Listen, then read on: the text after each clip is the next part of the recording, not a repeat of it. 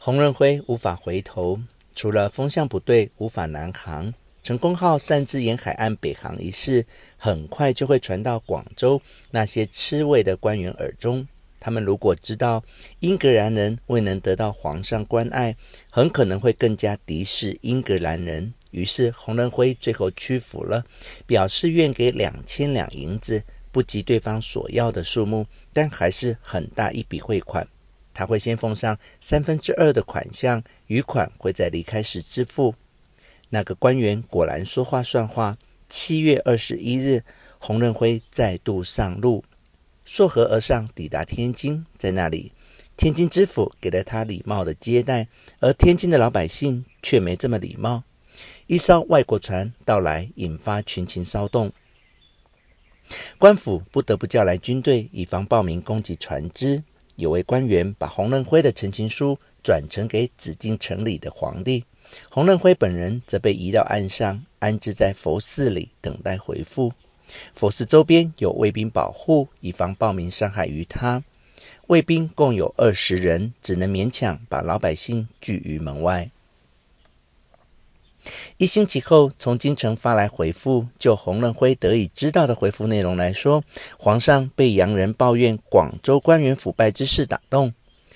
指派钦差大臣前去调查广州海关监督，于是洪仁辉的陈情至少有一部分如愿。事实上，一心要牢牢掌控整个辽阔帝国的皇帝，乐见英国人指控广州海关超收关税。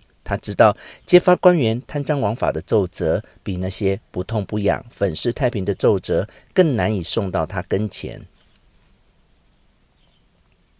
由于洪仁辉是告状者，因此皇帝要他帮忙把指控之事查个清楚。皇帝要他把成功号和船员留在天津，不能照原计划于秋天时和船员一起搭船南返，而是要立刻与钦差大臣一同走陆路到广州，为钦差大臣提供海关监督贪污的证据。两人于隔天早上出发。沿着此前从未有英格兰人走过的陆上路线，踏上南北贯穿帝国的旅程。洪仁辉并未留下沿途见闻的记录，但六个星期后安迪广州，成功号和船员则从此无消无息。令洪仁辉感到遗憾的是，他后来才知道，皇帝的回复不止他所知道的部分。海关监督的确遭到革职，由较清廉之人接任。但除此之外，皇帝也对洪仁辉胆敢绕过正规陈情管道上告御状感到不安。尤其重要的，洪仁辉搭英国船进入不准外国船只进入的港口，而且他在帝国内没有官职或地位，却拿中文陈情书直接向皇帝告状。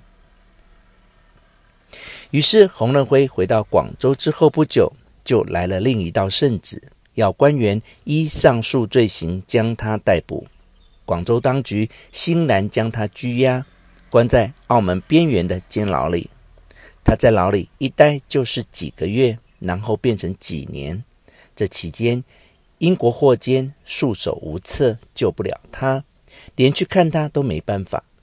他被长期监禁的那段时间，广东巡抚甚至写了一封信给英格兰国王，颂扬中国政府宽大为怀，只判处洪任辉入狱，说这样的惩罚是惊人人恤的对待。他一想起，应会感激涕零。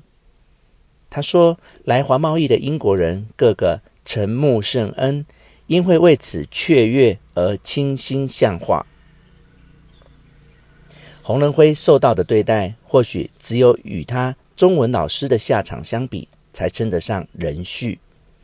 就皇帝看来，若没有中国本地人帮助他学习中文、书写诉状，洪任辉就不可能完成这趟航程，也就不可能犯下这些罪。他们是最该追究的人。于是，在洪任辉遭逮那一天。根据皇帝另外下达的命令，他的中文老师也被拘押，然后在广州城枭首示众，借此警告当地人勿再帮助洋商学习中文。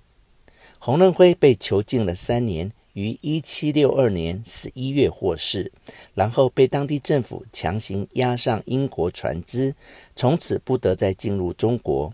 他在多舛的人生里习得的宝贵技能也就变得毫无用处。有些中文史料里称洪仁辉一出狱就过世，但他其实回到了英格兰，只是过得默默无闻，有关他的记载很少。但他在一七七零年一月成交班杰明·富兰克林制作豆腐，他的知识终究没有完全浪费掉。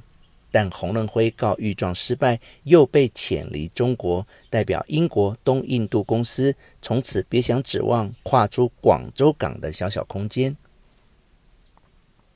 洪仁辉被捕之后的八十多年期间，后人所谓的“广州时代”，英国、法国、荷兰、印度、美国与整个中华大帝国的合法贸易，全部都被清廷限制在这个南方港口。洋人只能待在为他们而设的季节性小商馆区里。它是海上西方人与陆上中国人获准通商的唯一地点，既象征着清朝造几亿制定国际贸易规则的实力，也象征着清朝皇帝对英国人和受到同样约束的其他外国人的鄙视。东印度公司商人要求放宽通商限制。但经历过黯然收场的洪仁辉事件，他们体认到最明智的做法乃是别再抱怨，知足于现状。东印度公司没有做其他可能使自己在中国的小小据点陷入危殆的事，有其充分理由。就十八世纪晚期的欧洲人看来，清帝国的富强与制度举世无匹。